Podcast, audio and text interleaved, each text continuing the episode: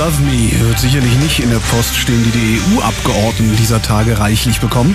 Äh, sie kriegen so viel Post, dass sie sich sogar schon auf Twitter beschwert haben, man möge doch jetzt bitte mal die Spam-Welle wieder einstellen.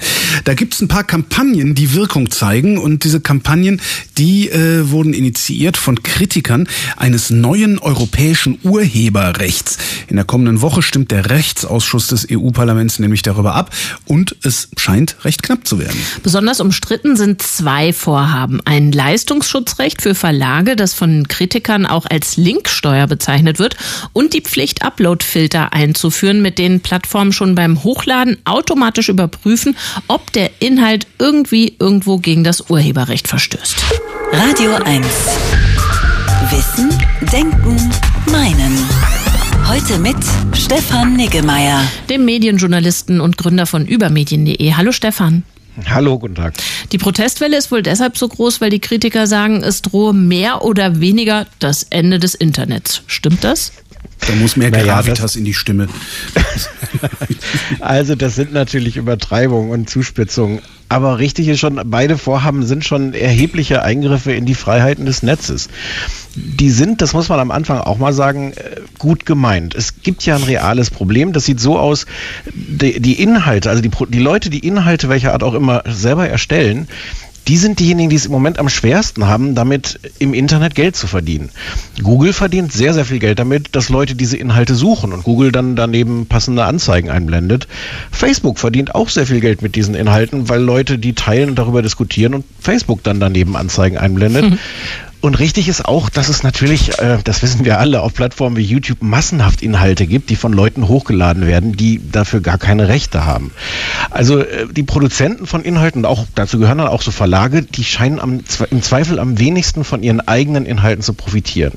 Von daher würde ich sagen, es gibt erstmal schon ein sehr berechtigtes Interesse, etwas zu tun, damit diese amerikanischen Monopole, um die es ja meistens geht, nicht immer noch mächtiger und reicher werden und dass es sich am Ende halt auch noch rechnet, dass irgendjemand Inhalte produziert. Frage ist nur, sind diese Maßnahmen, die da jetzt diskutiert werden, wirklich die richtigen? Helfen die oder bringen die nicht vielleicht erhebliche Kollateralschäden mit sich? Und ich habe da große Zweifel, dass das eine gute Idee ist. Zum Beispiel diese automatischen Upload-Filter. Man kann das jetzt schon bei YouTube sehen. Die haben so eine Technik, mit der Videos, die man hochlädt, mit Inhalten abgeglichen werden, auf die irgendjemand ein Copyright erhebt. Ähm, Wenn es da dann Übereinstimmung gibt, die da gefunden wird, dann kann das äh, Video automatisch gesperrt werden. Und man sieht das auch jetzt schon, dass das oft dazu führt, dass immer wieder völlig legale Verwendungen von Inhalten eingeschränkt werden. Zum Beispiel, wenn jemand Inhalte benutzt von anderen, um sie zu zitieren, um sie auch vielleicht zu kritisieren. Es gibt völlig irre Beispiele. Vor ein paar Wochen gab es diesen Fall von einer Gruppe äh, namens Pink Stings. Die haben ein Video gemacht, mit dem sie sich kritisch mit Germany's Next Topmodel auseinandersetzen. RTL hat im Fernsehen in einer Sendung einen Ausschnitt daraus gezeigt. Daraufhin dachte äh, YouTube dann, dass es sich um RTL-Inhalte handelte und hat darum das Original gesperrt. Also das Video, was eigentlich RTL nur äh, zitiert hat.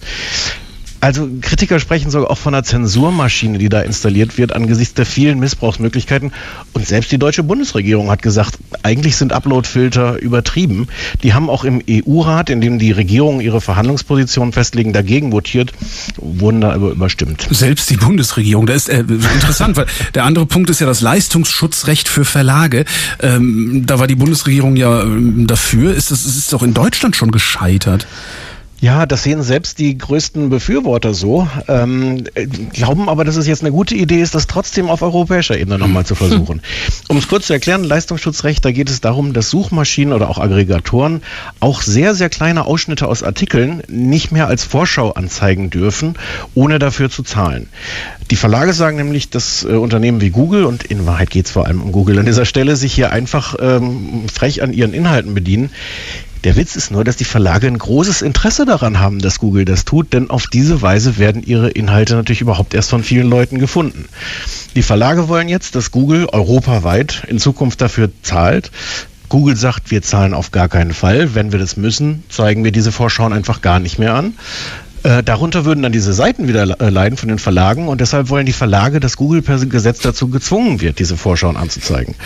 Ähm, also der, äh, der, der Druck der Lobby ist riesengroß. Der, der Präsident der deutschen Zeitungsverleger, das ist Matthias Döpfner, der Chef von Axel Springer, der hat vergangene Woche in Österreich geredet und hat da die äh, österreichische Bundesregierung, die ab dem zweiten Halbjahr die, die Ratsführerschaft in der, in der EU hat, die Rats, Ratspräsidentschaft hat, hat die im Grunde angefleht, äh, doch dieses Gesetz zu erlassen.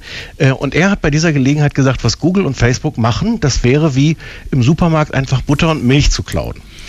Das ist ein völlig bekloppter Vergleich, aber wenn man den nimmt, heißt das, dass er Google und Facebook eigentlich dazu zwingen will, den Verlagen weiter die Butter und die Milch zu klauen und dafür zu zahlen. Ich glaube, es ist ja keine schlechte Idee, wenn man sich irgendwie wünscht, dass man eine Umschichtung hinkriegt zwischen diesen unfassbaren Gewinnen der Internetkonzerne und den kleinen Produzenten und Verlagen, aber so geht's schief. Sagt Stefan Nickemeyer. Vielen Dank. Wissen, Denken, Meinen. Der Kommentar auf Radio 1.